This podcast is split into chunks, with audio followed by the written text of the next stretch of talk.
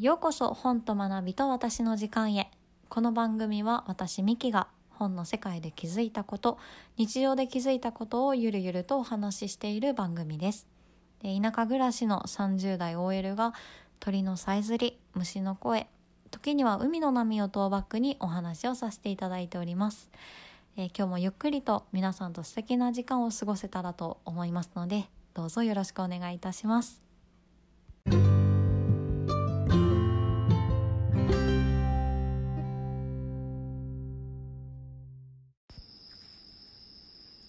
はい、えー、第4回目でございます。皆さんこんばんは。そうです。すっかり秋ですよね。聞こえますか？もう本当に虫の音というか秋の音だなって感じます。今ですねこちらは19時です。皆さんの地域はどんな自然の音が聞こえているでしょうか？え私はこの土地に引っ越してきてもう4年目になるんですけど信号も全然ないしコンビニはすごい離れたところに1軒しかないししかも9時で閉まっちゃうし。うん電車もしばらく乗る機会は少なくなってバスの移動が多いんですけどそうだなまあもともと都会には住んでないんですけどうん。なんだろうすごくこう心が豊かになるというか自然を感じられるようになったなとは思います。うん。雨の匂いとか。うん。そうだな。夕日の落ちる角度が違うとかね。今日は星が綺麗だなとか。うんうん。なんだかちょっとちょっぴりロマンチストになったかもしれないです。そうですね。まあもともと自然は好きでなんだろう人混みが結構苦手で。そうなんです。人人混みはね酔っちゃうんですよ。酔っちゃうしうん情報処理が追いつかなくなっちゃうので。そうなんですそうなんです。息苦しくなっちゃうんですよね。あとは何だろう。満員電車も結構苦手かな。なんだろう。なんだろうな。なんかガヤガヤしてるのとかも結構苦手ですね。そうそうなんかそれでテレビも部屋のテレビもなんかこうかけっぱなしにするのがあんまり好きじゃなくてなんかこう自分が欲している情報以外もどんどん入ってきちゃうのも結構苦手なのでテレビもよ捨てちゃいましたね。あとはねそうだな YouTube とか見、まあ、パソコンあるので YouTube とか見る時もダラダラ見るっていうよりは見たいあの YouTuber さんというか番組が決まっている感じですかね。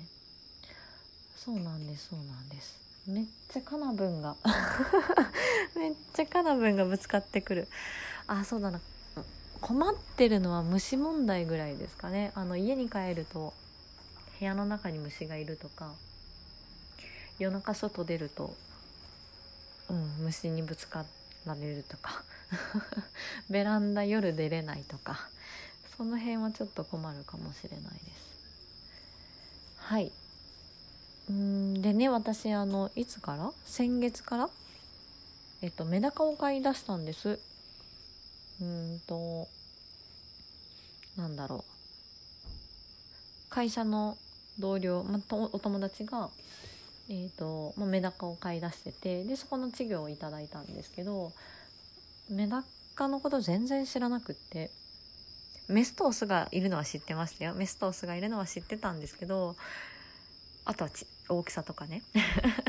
そのぐらいの情報は知ってたんですけどいざしっかりこう育てるっていうのはいつぶり？小学生ぶりぐらいだったのでなんだかこう日に日に稚魚が大きくなっていく様っていうのはなんだかこう嬉しいですよね。なんか本当にあんなにちっちゃかったのに最初はね爪の大きさも長いです。爪の半分。でも私爪ちっちゃいんだけどな。そう。爪の半分爪の3分の1とかもう本当にちっちゃくってもうそれがこうすくすくすくすく育って今元気に泳いでるのがなんだかすごいなって思います。可愛い本当に可愛いです。でなんかいろいろメダカのことを調べますとね。うん。この子たちは満腹中枢がないみたいで。あのね食べたらいっぱい食べちゃうみたいなんですね。で何て言ったらいいのかな。もうお腹いっぱいだよっていうその信号がないからもうはち切れるまで パンパンに入りきれるまで食べちゃうんです。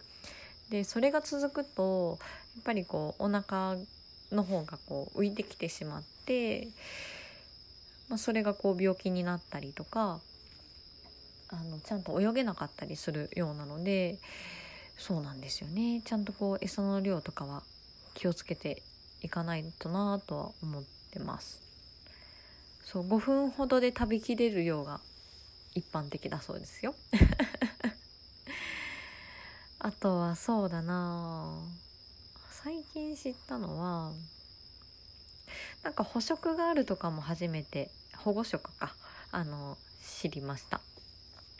なんか黒っぽい容器にメダカを入れたら黒っぽくなって白色の容器に入れたら白っぽくなるっていうのもこう買い出してから知り出しましたね。面白い。であとはそうだな。なんか電気を消すとこの子たち電気消すともう寝ちゃうんです。もう寝るモードになるみたいなので私あのシフト柄働いてると昼の3時に出勤して帰ってくるのが何時 ?12 時とか1時とか、まあ、深夜に帰ってくるんですね。でそうすると電気をつけちゃうと起こしちゃうんですよね。もうめちゃくちゃ申し訳ない。で電気つけた直後はこの子たちは寝てるのでじっとこう動かないんですけど、まあ、しばらく経ったら動き出してお腹が空いてたらあの暴動が起きるっていう 日々をあの過ごしております。でも本当に可愛いですよ。でインスタグラムとかツイッターにはあの水槽をメダカのね動画をアップしてるんですけどあの見てほしい可愛い子たちを。でそうだな、まあ、最初にその同僚に家に家でこうメダカを見た時は、まあ、すっごい大きい水槽に、まあ、同僚は結構12匹ぐらい飼っていて。でえっ、ー、とね何入れてたかな。水草入れてあと流木と大きい石も入れてで彼女はなんか動物のフィギュアを入れてたんですよ。あの 動物園状態になっててキリンとかゴリラとかライオンとか入ってたんです。いやめちゃくちゃ可愛いです。よ中にも外にもいてね。でじゃあいざ私がこう彼女から稚魚をもらって飼うってなった時に何入れよっかなと思ったんですよ。ま単にそのままねあの水草とメダカたちだけでもいいんですけど、まあ、せっかくだったら何かしたいなと思っていてですごいいろいろ試行錯誤したんです。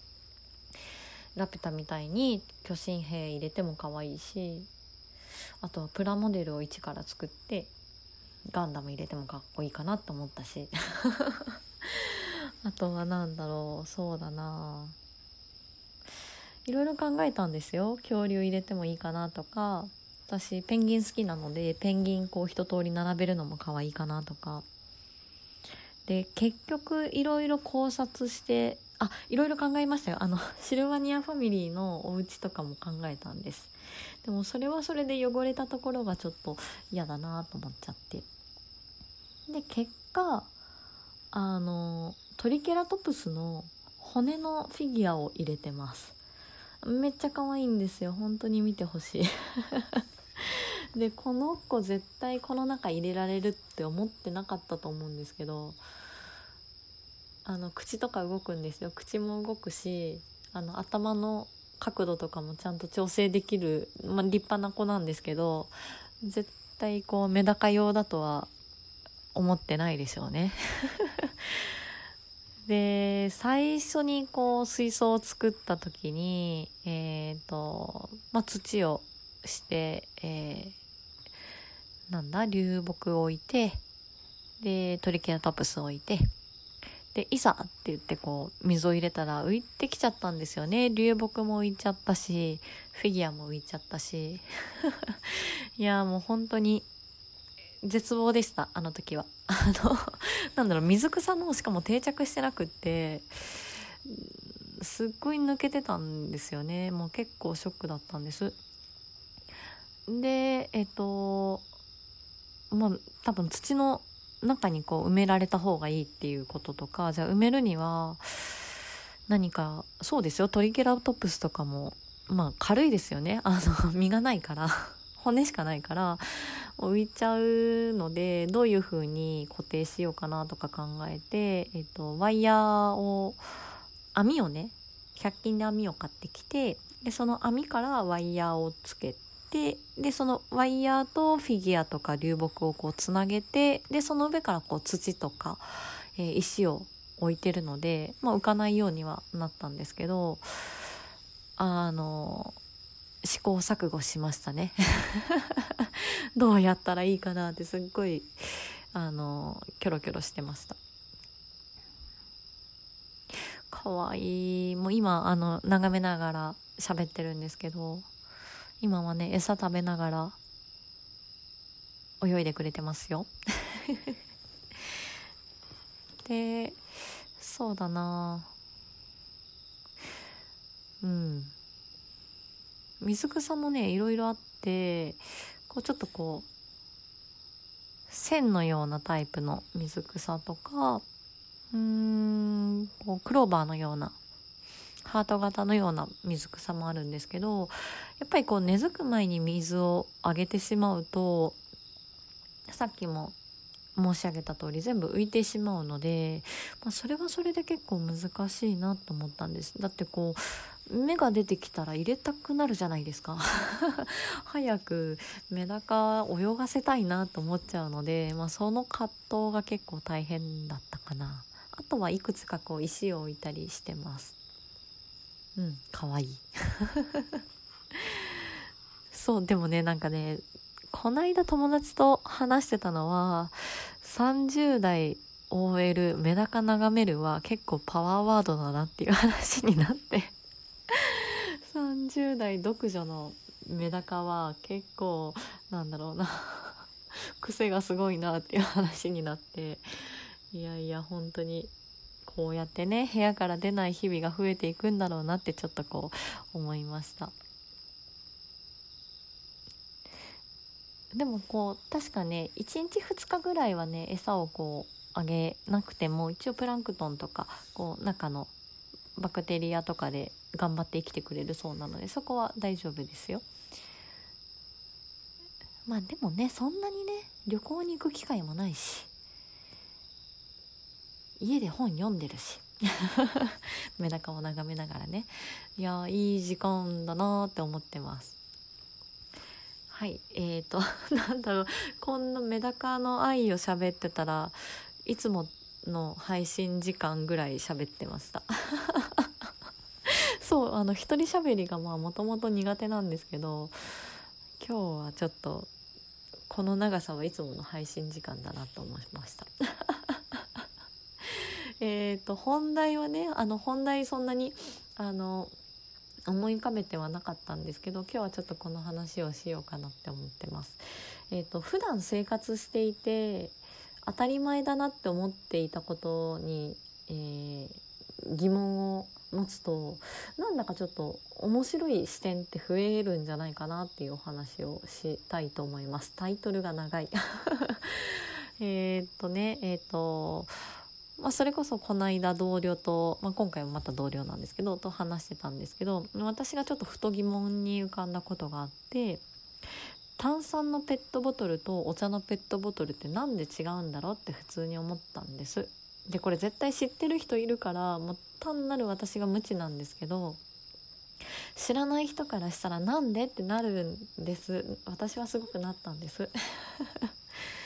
で分かりますか？皆さんこう炭酸とお茶のペットボトルが違う理由って。分かりますか？えー、とそこで、まあ、すぐに私このすぐに調べずにすぐに Google 先生に頼らずに考察するのがすごく好きででなんだろう4つぐらい下の同僚と なんでなんだろうっていろいろ話してたらなんだろう炭酸が水にともっと溶けやすくなるからとか味が美味しくなるからとか。あと何が出たかな？あと何が出たかな？いい感じに混ざり合うとかね。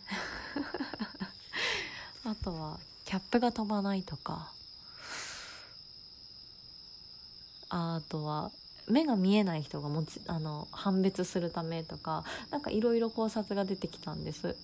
いやでも面白いなと思ったんですよ。だって普段そこまで考えないというかそこまで着眼しないから考えたら意外と出てくるなと思ったんですよね。でえーと、結果的に、まあ、それお互いこういろいろ言い合った後に、まあ、結果的に調べるんですけど、えーと炭酸のペットボトルの方は炭酸があの、まあ、ガスが発生して外に押し出す力があるので、まあ、それに、えー、負けないようにって言ったら変だな。そこで、えーと、外の外に向く力に柔軟になるようにちょっと丸みを帯びていてこう底の部分が花びら型になっているそうなんですね。だからちょっとこう四角のタイプよりもなんとなく柔らかいような気がしますなので炭酸をあの四角いペットボトルの方のお茶のペットボトルの方に入れちゃうと外に向く力に強いわけではないのでこう膨れちゃうらしいんですよ。ボコって。ボコってなっちゃうらしいんです。でじゃあお茶のペットボトルとかジュースのペットボトルを炭酸の方に入れたらどうなるんだっていう話なんですけどそれはそれでまた特性があって、えーとまあ、お茶とか、まあ、ジュースのものって、まあ、冷やしたりすると温度変化が生まれると思うんですねぬるいものからこう冷たくなったりすると温度変化が生まれるので温度変化が生まれると中の空気が減圧、えー、と空気のえー、体積が小さくなるので減圧で圧力が内側に向くようになってきてしまうので、えー、炭酸のペットボトルに入れちゃうとへこんじゃうんですよボコってね。だから、えーと、お茶のペットボトルの方は内側に向く力に強くこう設計されているそうでこう側面がこうボコボコボコボコなってるあれパネルっていうらしいんですけどそれはこう内側の力に耐えられるようにそういう形になってるっていうのを知ってすごって思ったんです。もう普段何気なく使っていたペットボトルがいや企業努力だなって思いましたね。初めて知りました。えおもしえ面白くないです。あれ私だけかな？こうなんだろうな。物の成り立ちとかを知るのが結構好きなので、まあ、そういう意味でこんな風に使われてるんだとかこんな風にできてるんだって思うと私はすごくワクワクワクしながらそのあのサイトというか考察考察じゃないな実験とかもあの読んでました。うん、だから多分ペットボトルの方はあの丸みを帯びているものじゃないと移動中に破損しちゃうんだと思うんです。外にこう膨らんじゃうから壊れちゃうからちょっと丸みのあるボトルにしてるんだろうなっていうとこですよね。うんうんうん。面白い。だから何かこうなんだろうお茶とか持ち運ぶんだったらやっぱりこう専用のボトルの方がいいんだっていうのもちゃんと実感しました。そうそうなってくるとじゃあ炭酸水とか炭酸っていつから飲まれてるんだろうっていう話になってくるんですけど気になりません？いつ日本に来たんだろうとかね。でまあいろいろ調べてくると炭酸にもね歴史がちゃんとあってすごいよね。これはね朝日グループさんのホームページで見つけました。なんか炭酸ガスを含んでいる飲み物ってなんか2000年以上前から飲まれてたみたいなんですよ。古代ローマとか。そんな時から飲まれてたんだってびっくりしません？なんか壺に詰めて運搬してたそうですよ。あのクレオパトラさんとかも飲んでたそうです。そうですよね私そうなんです私お酒飲まないからあんまりわからないんですけどシャンパンとかも炭酸ですもんね確かに確かにでえーと、1800年になってえーと薬剤師さんアメリカの薬剤師さんが炭酸水に果汁で味付けをしたものを売り始めたのがこう炭酸飲料の始まりだそうですよ。で日本に初めて伝えられたのは江戸時代です。あのペリーさんがね持ってきたそうですよ。炭酸レモネードを江戸幕府の人に飲ませたと言われてるそうです。なるほどなるほど。でラムネはレモネードがなまったものと。なるほどね。いやなんだか知らないことが多いですね。だってもう普通に飲んでますもん 普通に飲んでるで多分そっか昔はラムネの瓶ってビー玉が入ってましたよね。であのビー玉で線をしてたのか。そっかそっか。たまにあれ見ると本当きなんか押したくなりますよね。でも未だにあの中のビー玉とか取れないんですよね。なかなか見ないです。見かけない気がする。最近どこで買えるんだろう。あれってスーパーで売ってます？うちのね田舎のスーパーはね多分ないと思う。田舎でもないと思う。多分運送に時間がかかるんじゃないかな。もうちょっと都会の方にいたらあるんかな。どうなんだろう。そんな感じでございます。今日はそうですね。あの私のちょっと理科の実験っぽくなった。あの多分専門家から専門家の方からしたらもう何常識的なこと言ってんだよって多分思われちゃうと思うんですけど私はすごいこう嬉しくなったんですよ。メダカと炭酸とペットボトルとねすごい嬉しくなったんです。でも本当に何て言ったらいいのかな。こういううん、当たり前のことだけど知らないことって、まあ、きっと溢れていてでそこには本当に企業努力がたくさんあってでそこに至るまでの努力となんだろう熱意あとは考察とかいっぱい聞くと面白いなって本当に思います。ちょっとなんかいろいろ調べてみようって思いました。今日はすいません。私のほとんど雑なんだろう。私の話したいことしか話してないな。いつもそうですけど。こんなに話したのは初めてかもしれないっていうぐらい話させていただきました。でもやっぱり一人喋りって難しいなって思ったし。うん。限界が近づいてきてるなっていうふうにも感じています、えー、今日はそんな私の一つの挑戦のお話会になりましたね。えー、それでは明日からも皆さん頑張っていきましょう。今日はゆっくり休んでください。えー、それではまた。